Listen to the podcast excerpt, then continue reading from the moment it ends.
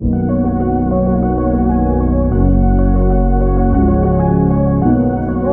aqui é a doutora Sônia Belino e seja muito bem-vinda ao meu podcast.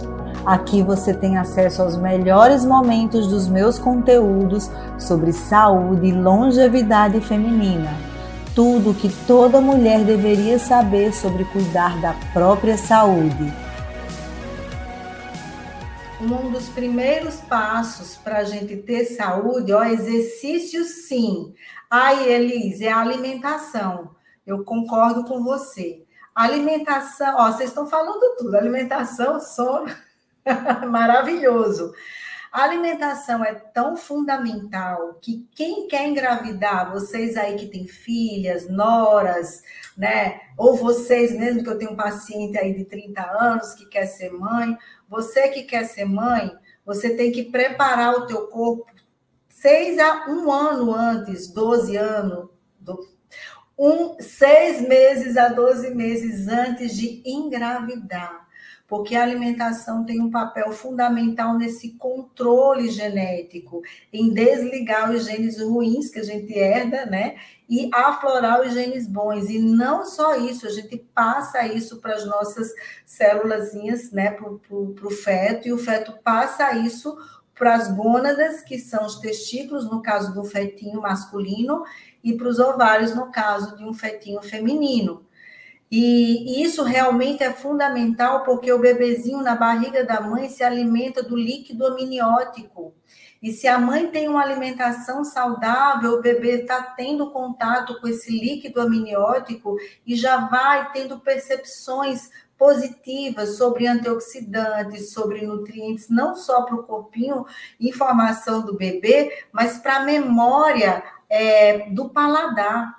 Eu, eu vejo assim muitas pessoas com paladar seletivo, só come um paladar infantil, inclusive, come açúcar, massa, não sabe comer comida de verdade.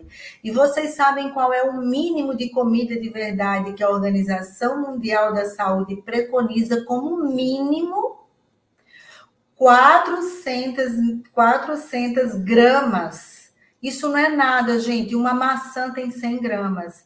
E o brasileiro hoje come menos de 100 gramas de comida de verdade por dia. Quer que eu falo que é comida de verdade? O que está aí na natureza? As frutas, os legumes, as hortaliças, o arroz, o feijão, né? A proteína, que seja animal, que seja frango, que seja carne, que seja peixe, que seja ovos né? Mas as comidas de verdade. Você tomar um café da manhã com tubérculo, com a batata doce, com inhame, com a macaxeira, com ovinho, um chá, um café, né? Mas o brasileiro ele está muito focado aí na massa, no macarrão instantâneo, né? Que mais? Na pizza, no sanduíche, e ele está esquecendo e está desabituando o paladar dele para os alimentos de verdade.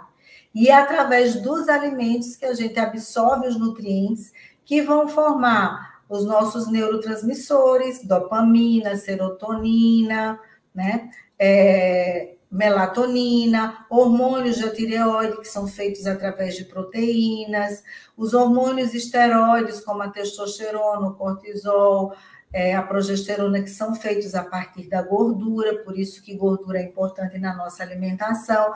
A gente não pode fazer restrição absoluta de gordura, a não ser que você esteja no esquema dietético durante um curto espaço de tempo por alguma estratégia, mas não como hábito alimentar, jamais. E os alimentos o mais fresco, orgânico, natural possível. Olha, o queijo Minas, ele é legal, mas sempre que você puder, opte por um queijo artesanal, por um queijo que passou por um processo não tão químico, né? Que passou pelo processo de cura ou meia cura, que é aquele processo de fermentação, onde o queijo fica um mês, dois, três meses. Tem queijos que passam aí meses para sofrer todo o grau de maturação. Então, esses são os melhores queijos. Recentemente eu comprei um queijo curado, cura mesmo, parmesão. Vou mostrar para vocês. nos stories como é diferente o aspecto dele. Ele realmente não é processado, tá? Esses queijos que são muito processados, né? Queijo Minas frescal, que não é artesanal, a ricota caseira, ok, né? É, eles realmente eles são ruins, porque a caseína, que é 80% da proteína do leite, ela sofre uma desnaturação pelo processo de altas temperaturas no, no queijo processado. Então, deteriora a composição química do queijo e ali fica ele fica rico em muitas toxinas, tá? Queijo Minas curado é top das galáxias. Nossa, já tô com água na boca. Muito maravilhoso. E ainda tem os queijos vegetais também, né? Então, qualquer queijo que passou por um processo aí que não foi um processo é, industrializado, tem aqueles queijos assim prato, né? Queijos, tipo aquele, porque polenguinho é uma é uma, uma marca, mas aqueles queijos, aqueles queijinhos assim quadradinhos, eu nem sei que tipo de queijo é aquilo. Nossa, aquilo ali é plástico puro, igual uma postagem que eu coloquei aí no feed que deu que falar que foram das gorduras, onde eu falo a margarina. Tem alguém que usa margarina aqui pelo pelas caridades, como a gente fala aqui no Nordeste né? Tem alguém que usa aqui é, margarina, gente, margarina é plástico. Margarina é a treva de la treva de todas as trevas. A margarina, nenhum animal, bicho, vai comer margarina. Sabe? Aí um não bem grande, exatamente, não. Margarina nem que tenha assim o selo de qualquer sociedade médica, ou que quer que seja, é a treva, qualquer uma, qualquer uma. Até os óleos também de cozinha não são legais.